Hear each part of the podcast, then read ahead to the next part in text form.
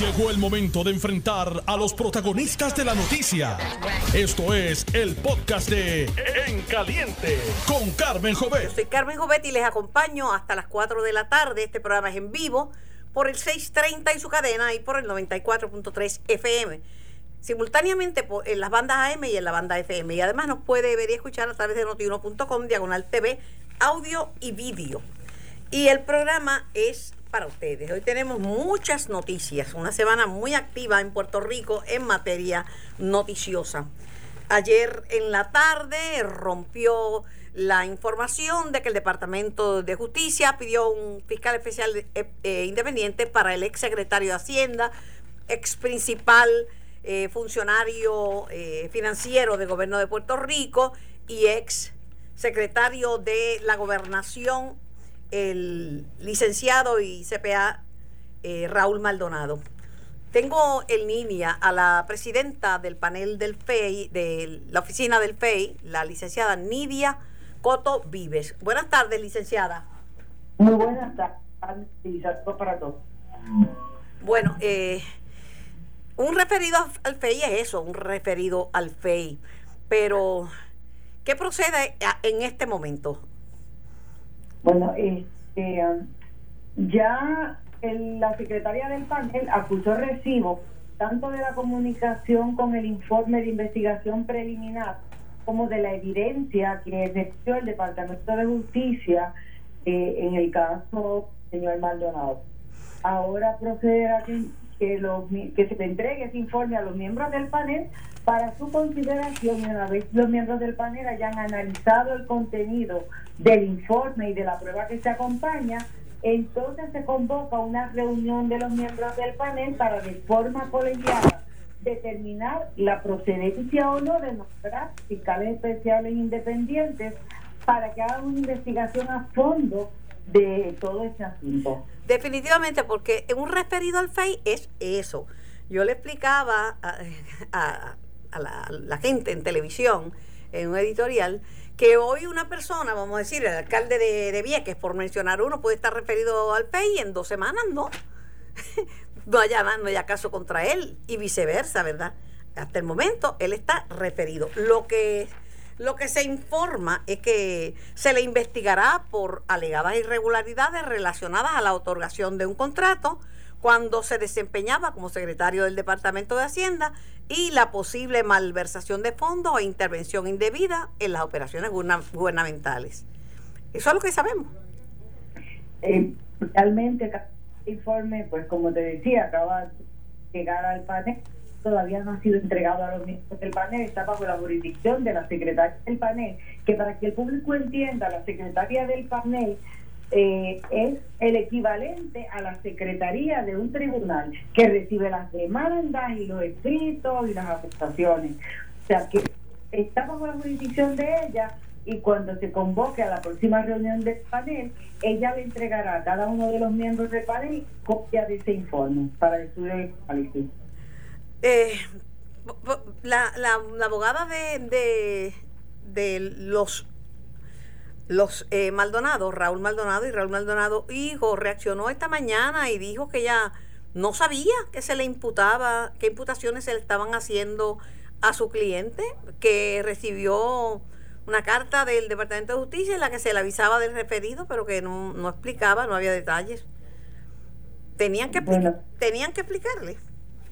Eh, mira, ciertamente lo que dispone la ley del panel sobre el FEI es que cuando de Justicia haga un respecto al panel, le notificará a las partes que está refiriendo el caso al panel. Eso es lo único que dispone la ley. Eh, esta investigación de índole penal este, está en una etapa que es confidencial, que podría continuar o no, dependiendo del análisis que hagan que hagamos los miembros del panel. Eh, una vez hayamos leído el informe, este, va a depender va a continuar una investigación que en este momento de carácter confidencial porque estamos hablando del sumario fiscal ese sumario fiscal no es descubrirse en estas etapas, ¿verdad? Así que este, está, está pendiente los miembros del panel determinemos, mire, esto va a continuarse investigando o sencillamente no se va a continuar la investigación, en cuyo caso, pues, este, en su día, sea cual fuera la determinación de los miembros del panel, según dispone la ley, emitiremos una resolución en la que haremos referencia a la razón por la cual fue referido el señor Maldonado y la determinación del panel. Eh, así que hasta ese momento, pues eh, esto es un sumario fiscal que está bajo evaluación. También sorprendieron las declaraciones del hijo de Maldonado, eh, Raúl y Maldonado, eh, amenazando y eh, trajo hasta colación que si tumbó un gobierno podía tumbar otro y el chat de Telegram y, y que pues iba a, a, a, cometer contra las personas que están acusando a, su papá y que se iban a conocer unos escándalos. O sea, de hecho, la propia la propia licenciada Mulero en, en aquí en Noti1 le hizo un llamado a la prudencia. Imagínese si le caen encima a usted porque está investigando o a, Domingo Manuel y porque refiere, entonces estamos mal, porque ustedes son los, organismos, los instrumentos de investigación.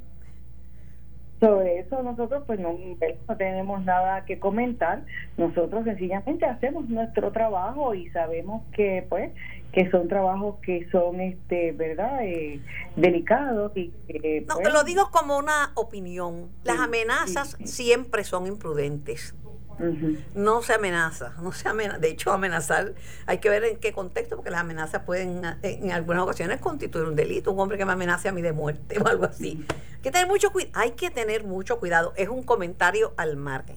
Discutían en el programa que me antecede, ante la justicia, en términos legales, el, inciso 4.2. ¿Qué dice el, el 4.2? ¿Cuál es el ámbito?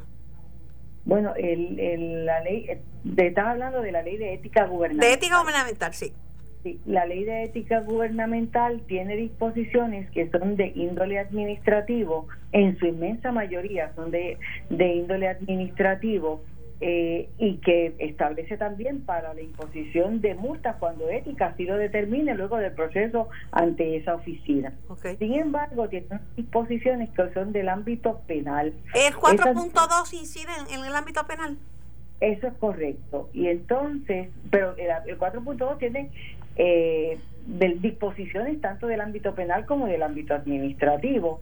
Eh, yo he escuchado que se ha hablado de, de que en este caso del señor Maldonado, he escuchado en los medios de que se hace referencia al artículo 4.2 de la ley de ética, pero como te explicaba anteriormente, todavía eso no está ante la consideración del panel, así que ni tan siquiera sé qué disposición del 4.2 de la ley de ética es el que se alude según se ha dicho y si eso es así porque como todavía eso no está ante la, ese informe no está ante la consideración del panel pues pues no sabría claro Claro, lo hago a manera informativa. ¿Cuándo se va a ver e, este esta, este referido en particular, el de Maldonado? Porque ahora vienen unos días que yo sé que no, hay nadie trabajando, que va a haber uno, un receso, pero ¿para cuándo cree usted que estaría estarían eh, viéndose? Bueno, eh, en la reunión que tengamos la próxima semana, pues se estará entregando a los miembros del panel copia de ese informe eh, para el estudio y la evaluación y luego que eso ocurra, entonces pues el panel estará tomando una determinación, pero obviamente no será la semana que viene, que será cuando se entregue el informe para estudio. Ok, por otro lado, y esto, con esto la dejo tranquila, la mortifico un poco y le deseo unos días de, paz, de tranquilidad, de reflexión, cuidándose mucho, cuidándose mucho porque no se puede bajar la guardia. Desde luego. El caso del almacén de suministros, yo pensé que eso se iba a ventilar en estos días. ¿Qué ha pasado? Bueno, eh, recuerda que con esto de la distribución de alimentos hay dos casos y entonces pues a veces pues se confunden unos con otros porque es que están bastante son bastante similares en algunos aspectos. Hay el caso que se entregó el informe la semana pasada el jueves pasado específicamente es el de los la distribución de alimentos en el área oeste que es distinto al del almacén de suministros de Ponce el pues ese informe que se entregó el jueves pasado se, entre, se le entregó hoy a los miembros del panel para el estudio, ¿verdad? Y la evaluación de los miembros del panel. En, y es, pero este informe del cual estamos hablando es ya el resultado de la investigación de los fiscales especiales independientes Leticia Pavón y Miguel Colón. Okay. ¿Qué procede ahora? Pues una vez los miembros del panel eh, veamos ese informe que es de sobre 100 páginas, un informe voluminoso, pues nos reuniremos para determinar si ese informe está claro y no necesita ningún, ninguna acción posterior, o si tenemos alguna duda, pues nos reunimos entonces con los fiscales.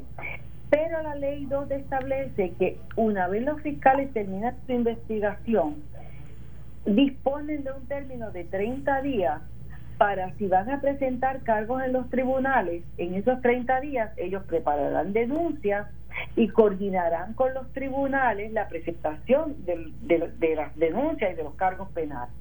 Gracias. Si los, este, si los fiscales especiales, por el contrario, estimaran que no presentar cargos, pues entonces, en, dentro de ese mismo término de 30 días, los miembros del panel emitirán una resolución informando cuál fue la determinación de los fiscales.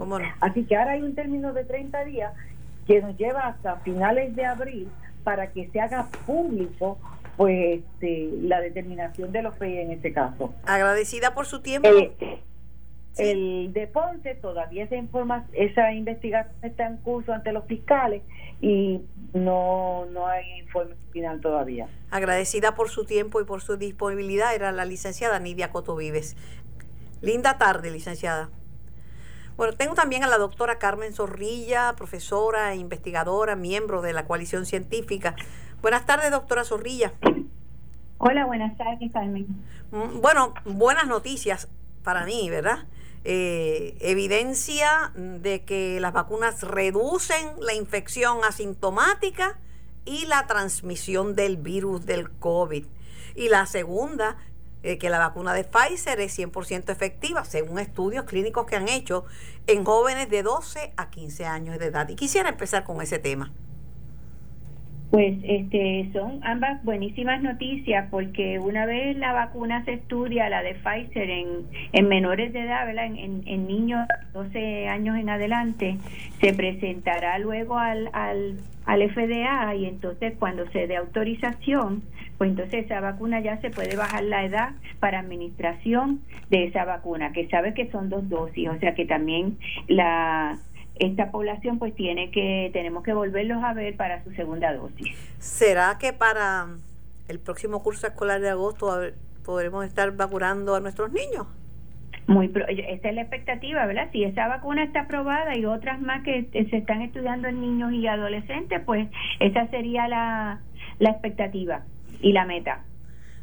En Puerto Rico la gente ha reaccionado muy bien a las vacunas. Aquí la pelea es porque los vacunen, pero todavía hay muchos mitos y muchas controversias de gente que rehúsa vacunarse, que piensan que una vacuna es peor que una enfermedad, que no lo es, pero bendito. Mucha ignorancia. Ayer, eh, hoy, hoy miércoles está el vacutura ese que me decía el doctor Mellado que él esperaba vacunar 11 mil personas de un cantazo. Sí, mira, yo, yo acabo de regresar, estuve esta mañana desde las ocho y media casi hasta las once de la mañana participando como vacunadora. Y eh, la organización te voy a decir que es espectacular.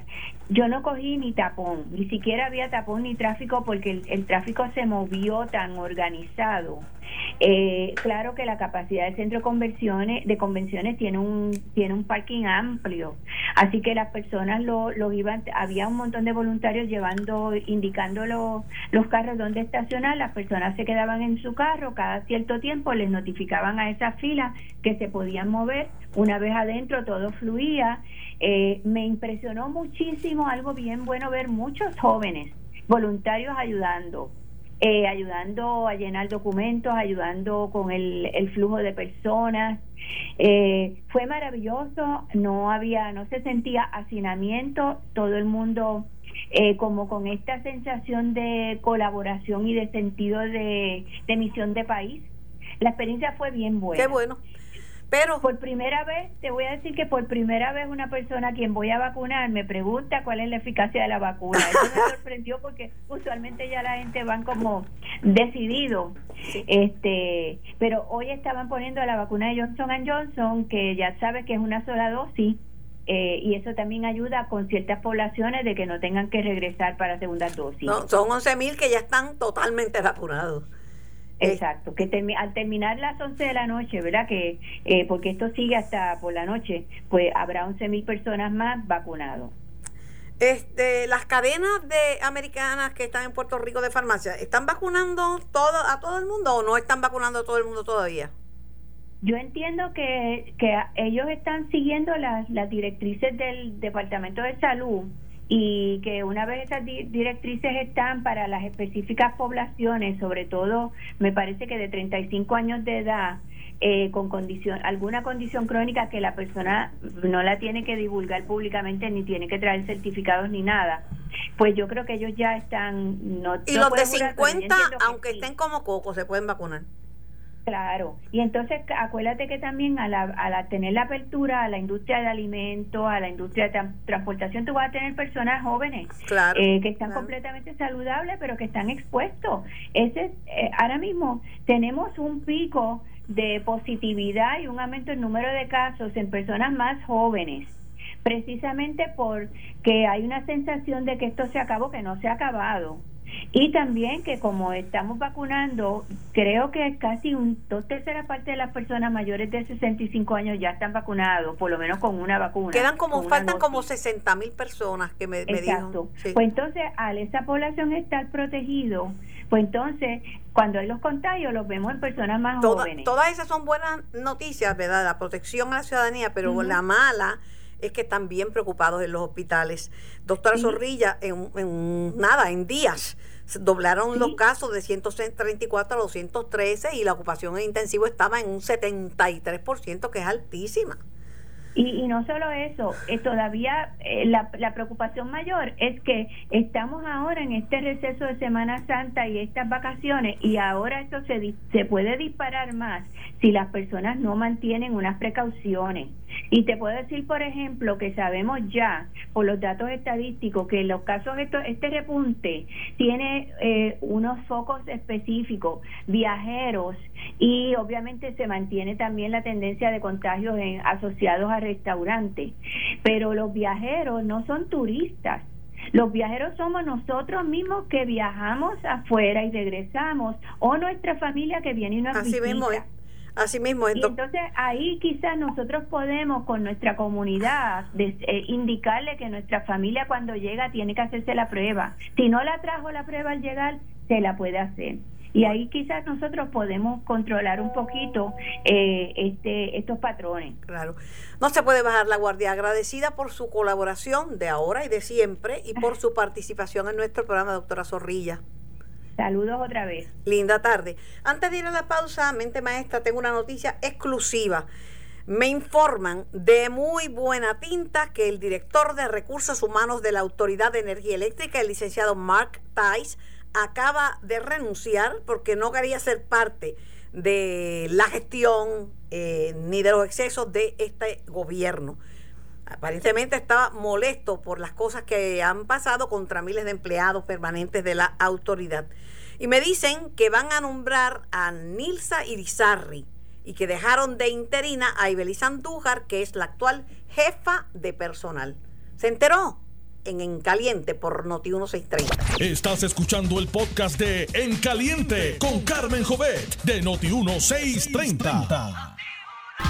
Bueno, y el tema caliente del día es el tema de el referido al FEI por parte del Departamento de Justicia del licenciado Raúl Maldonado, licenciado, abogado y contador público autorizado. Y luego las expresiones primero de su, de su hijo, amenazando con las personas que jorobaran con su familia, y la reacción de su abogada, Mayra López Mulero. Tengo al exsecretario de Justicia, licenciado Antonio Zagardía, en línea. Buenas tardes, Tony. Buenas tardes, Carmen. Un placer hablar contigo. Y lo mismo, lo propio. tomando en consideración que un referido al FEI no deja de ser eso, un referido. No, no. Puede que hoy esté referido y dentro de tres semanas, pues que no esté, que no esté referido dentro de un mes. Pero ¿cómo tú tomas este referido de justicia eh, al FEI del, del, caso de, de, de Raúl Maldonado por un contrato que suscribió cuando era secretario de Hacienda? Bueno, lo que lo que he leído, Carmen, es que tiene que ver precisamente con un contrato que él otorgó, pero hay muy poca información y fue un referido ahora, el panel lo analiza y decide si coincide con justicia o no coincide con justicia. Fíjate que en el caso de Urayuan, entiendo que el FEI no coincidió con justicia y, determinó que no procedería este, la designación de FEI contra el ex legislador este Urayuan. O sea que estos referidos a veces se acogen y otras veces no, no coincide el panel con la apreciación de justicia. No, porque mucha gente, bendito, hay que hay que orientar, ¿verdad? Por eso es que te llamo, porque no todo el mundo sabe. Y yo, yo he tenido compañeros, compañeros periodistas que me han dicho que para ellos un referido al FEI es como una convicción. y yo dije, no, espérate, aguántate ahí, no, eso no es cierto. No lo es. Aquí hay mucho desconocimiento de, de lo que es un referido y, y, que cada vez que se hace un referido, y, aunque sea sin designación de un FEI, el giro que le dan a la noticia es que la persona tiene, tiene un caso ante el panel. Y es que no, no conocen el, o no escuchan bien, o lo escuchan y deliberadamente desinforman al país. Es una combinación de, de buena y mala fe en asuntos políticos. Y si son del PNP, pues eh, tú sabes cómo está la, opinión pública de muchos pseudo periodistas con agendas en contra del PNP. Pero tú sabes, también hay mucho de, desconocimiento. Y además que hay una presunción que hasta un señalamiento, aquí la gente ya lo, lo, presume culpable. Bueno, yo he visto que ciertamente que Guillito ha estado callado, pero le han tildado, le han atribuido culpabilidades y, y, peor que si hubiera sido arrestado. Bueno, el problema de Guillito es que se ha buscado, como dicen por ahí la candela, Carmen, porque no ha explicado y, ha, optado por el silencio. Y el que opta por el silencio eh, eh, entrega eh, los, los hechos a la prensa. Entonces uno no, no se puede quejar. Y yo no tengo que ver nada con un asunto, yo lo explico y voy y, me someto a, cualquier periodista. Sí, pero que podríamos ver... En el caso mío, Carmen, yo hablaba todos los días. No, conmigo también, conmigo hablabas todos los días. Tenía la razón. Pero tú sabes que... Tenía razón, pero no se quedó callado. Pero lo que pasa es también que no ha hablado conmigo, pero tampoco eso me autoriza a mí a decir que es esto, que es lo otro, que es culpable, porque yo a mí no, yo a mí no me conta. De, que, le, que la estrategia mediática de permanecer callado no le ayuda para nada, estipulado. Pero yo no sé qué tiene en su cabeza. Yo no sé si es una estrategia para protegerse de un asunto en que está envuelto el FBI y va a entrar Fiscalía Federal. No, yo no sé, porque yo no leo hasta ahora. si, es una si es una estrategia, yo votaría su, yo votaría su estrategia. Eh, porque un alcalde, mira, puede que al final del camino, Carmen, no haya nada. Claro. Pero ese tiempo que ha, que ha dejado en silencio y es una decisión muy débil y que respetársela pero la pregunta que yo hago el silencio del alcalde hasta este momento ha sido beneficioso para él ese silencio ha aclarado dudas o, no le ha puesto una carga más pesada sobre él entonces uno, uno tiene que decidir que la estrategia que se ha seguido no es la correcta sí los eh, casos hoy en día no es como antes Carmen antes los casos se discutían en los tribunales. Hoy no es así, el mundo cambió. Los casos tienen que empezar a discutirlos y a defenderlos en los medios. Y después vas al tribunal y ya tienes una, una parte de la batalla gana ya. Es verdad, pero... Hay abogados, hay abogados que no entienden eso. Es verdad, pero también aquí en Puerto Rico ya no existe la presunción de inocencia. Aquí presumen, presumen culpable a todo el mundo y uno tiene que probar que es inocente. Depende. en los medios. Es para un familiar que, la critica, eh, eh, es válida la presunción de inocencia. Pero si es para un desconocido si es para un opositor político, no existe. O sea que la, la, la presunción de inocencia la utilizan dependiendo para quién sea. es una hipocresía que hay con la con la Carta de Derechos de Puerto Rico. Yo me, yo me pongo me pongo en el lugar de las personas referidas al FEI, por ejemplo, de Raúl Maldonado. Me pongo en el lugar de Guillito. No me va a pasar nada así, creo yo, porque nunca voy a estar en, en, ningún puesto político, ni en un puesto de gobierno, pero uno nunca sabe, pero por eso. Ahora, yo hablaba con la presidenta de, la oficina del panel fiscal independiente, de la licenciada Cota este, y ahora esto va, ahora es que empieza un proceso. Pero lo que más ha llamado la atención es la reacción virulenta de su hijo Raúl porque ha amenazado gente y ha amenazado con tumbar gobierno, que es una cosa que yo sé. Mira, Guillito renuncia si quiere. No, no, que, no es que puede venir una multitud a, tumbarlo. Y, digo, porque aquí no hay golpe de Estado. Y, el, y tumbar a un gobierno, eso es bien difícil en una democracia. Tendría que la persona renunciar, motu propia. Pero decir que van. Mira, Carmen, los, los, los, los hijos renuncian, que diga, perdón, los hijos reaccionan cuando atacan a los padres de acuerdo a su capacidad intelectual, de acuerdo a su temperamento, de acuerdo a su preparación académica. El hijo de Raúl Maldonado pues ha, ha decidido eh, eh, reaccionar a un contraataque, en unas amenazas, pero eso no, eso no le hace bien al padre ni a él tampoco, porque eh, los que los que no creen a Raúl Maldonado escuchan al hijo y van a tener más hostilidad hacia Raúl Maldonado. Así que, pero, pero los hijos uno, uno tiene que entender que, que quieren lo mejor para sus padres, pero a veces pero pero mira comete comete pues, cometen errores comete un error porque su abogada licenciada Mayra López Mulero tuvo que hacer esta mañana un llamado a le hizo un llamado a la prudencia pero dice acusa de, de payola a, eh, eh, a, a, pelota dura no menciona a Ferdinand pero Ferdinand es la persona que está al frente de ese programa pero si ahí es analista su su, su, su abogada trabaja ahí.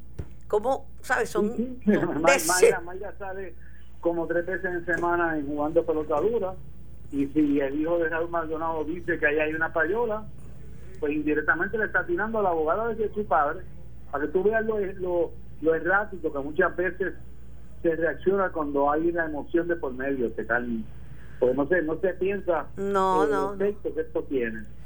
No, y no, no, no ayuda, no ayuda a nadie, no ayuda a nadie. Se, se, se nota, se, no sé, no, no, como no es mi estilo, ni ha sido mi, ni ha sido mi estilo, ni será mi estilo, pues a mí me preguntan, me preocupan todas estas cosas. Este, ¿qué irá a pasar con Raúl Maldonado? Eh, yo no sé. Si tú sabes, pues. Uno no sabe porque ahora el referido, que es con una designación de FEI, o una solicitud de designación del FEI, el panel eh, la analiza y circula el informe de justicia y decide si procede o no la designación de un FEI. Si no procede, pues hasta ahí llegó el caso.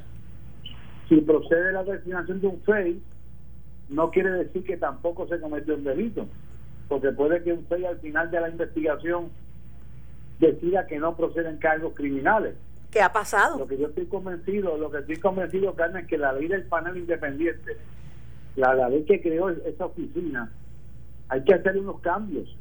Ningún gobernador hasta ahora se ha atrevido a hacer los cambios. Bueno. Tony, gracias. No sé por qué, no sé, no, sé por qué. Pero cada cual que, le rinda cuenta al país. Tema bueno para seguir discutiendo. Que disfrutes tus días de asueto y te cuidas mucho. Gracias, Carmen, igual a ti. Bueno, tengo a la, la líder sindical de la Federación de Maestros, Mercedes Martínez. Buenas tardes, Mercedes. Saludos, Carmen. Buenas tardes a ti a quienes sintonizan. Hoy es noticia de primera plana en el vocero de Puerto Rico.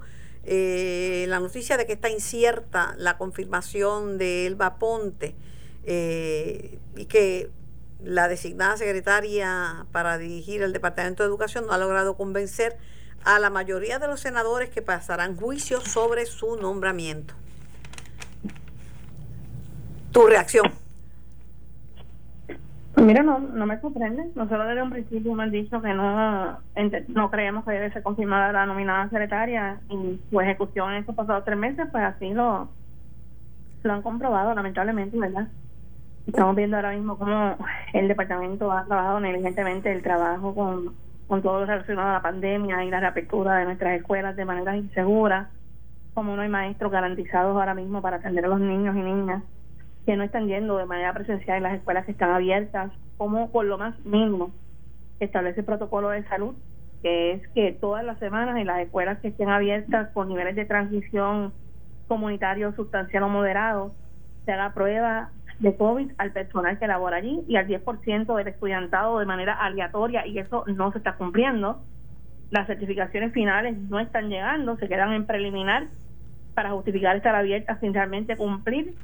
Eh, así que realmente es muy lamentable, los maestros están con descuentos de salario por un memorando que ella accedió al mismo por presiones de la Junta de Control Fiscal de manera quincenal con un sistema que no funciona. Este, Así que evidentemente, nosotros sabíamos que esto iba a venir. Es muy penoso, pero no para nosotros no es incierto, ¿verdad? No debería ser confirmado. Ya veremos lo que pasa el lunes. Bueno, es, los, los, senadores entrevistados por separado, por ejemplo, los populares, eh, Mariali González y el senador Ramón Ruiz Nieves, eh, dijeron que todavía tienen dudas sobre los planes del, del Departamento de Educación, principalmente en las escuelas de la zona sur y que esto los limitaría de votar a favor de la designada. Ellos habían pedido información adicional, ¿verdad? Y esta le respondió, pero con la información que le dio, ellos dijeron que no, no estaba, no quedaba claro.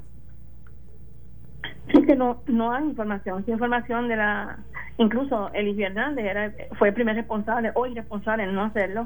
FEMA le aprobó 2.3 billones de dólares, los fondos están desde mayo 2020, ya vamos para un año de la aprobación de esos fondos.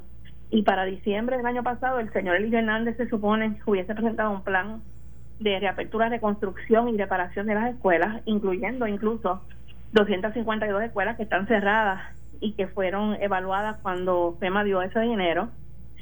Eh, en la pista de transición, el señor Luis Hernández dijo que eso estaba listo, pero al día de hoy no hemos visto ese plan. En la primera reunión que sostuvimos con la señora Ponta el 15 de enero, le pedimos el mismo, no lo pudo producir. En febrero nos reunimos con ella nuevamente, se lo pedimos, no lo pudo producir.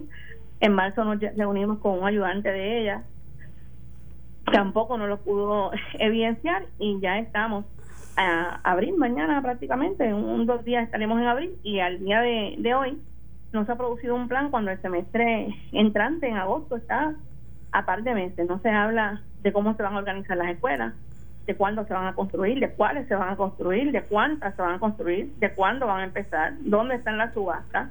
Todas esas interrogativas llevamos meses haciéndola y nadie nos da respuesta, así que eh, hay razones de sobra, ¿verdad? Y para estar insatisfecho porque no hay ninguna información.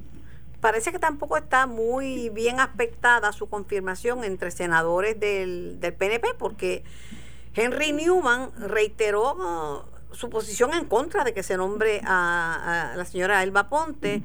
Dijo que se reunió con ella, pero que no está conforme con las contestaciones que ella le dio en temas que él considera, considera importantes. Y de esa manera dice que a hoy puede decir que su voto es en contra y duda que eso va a cambiar. Muy bien, por el señor que tiene criterio propio para determinar.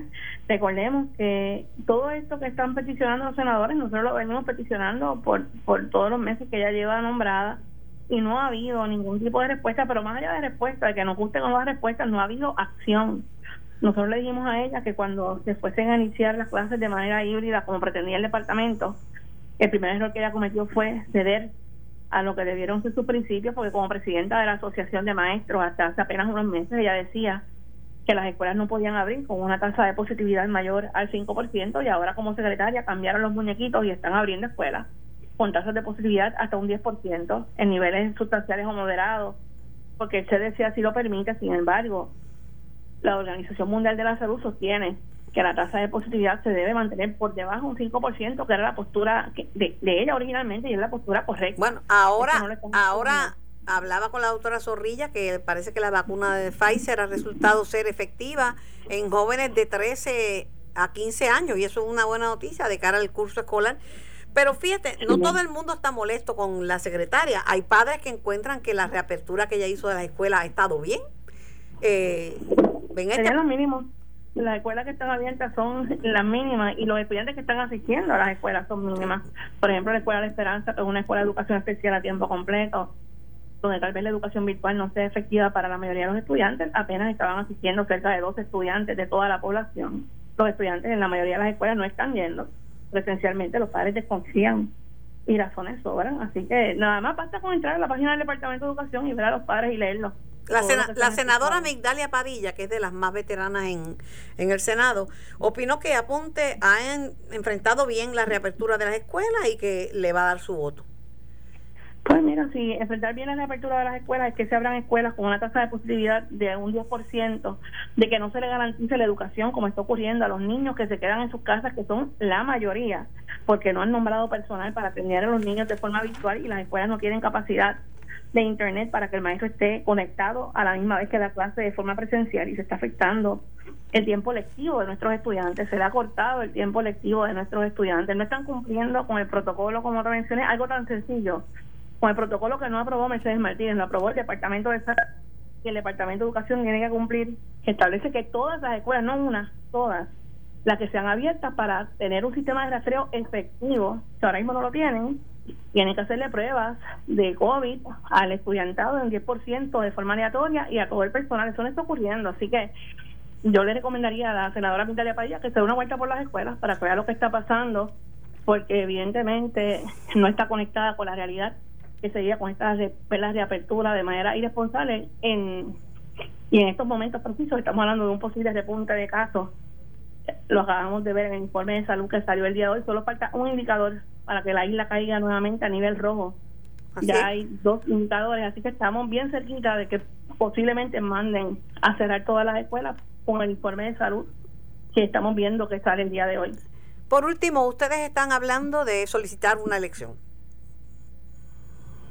Sí, la Federación de Maestros ahora en el mes de abril estará radicando la petición de elecciones sindicales para eh, que haya una verdadera elección donde los maestros y maestras determinen si desean continuar con la asociación o si es hora ya de darle la oportunidad a la Federación de Maestros para que los represente. Tenemos miles de endosos que recogimos de parte del Magisterio los centros de vacunación y estaremos sometiendo la petición oficial ya en esta semana.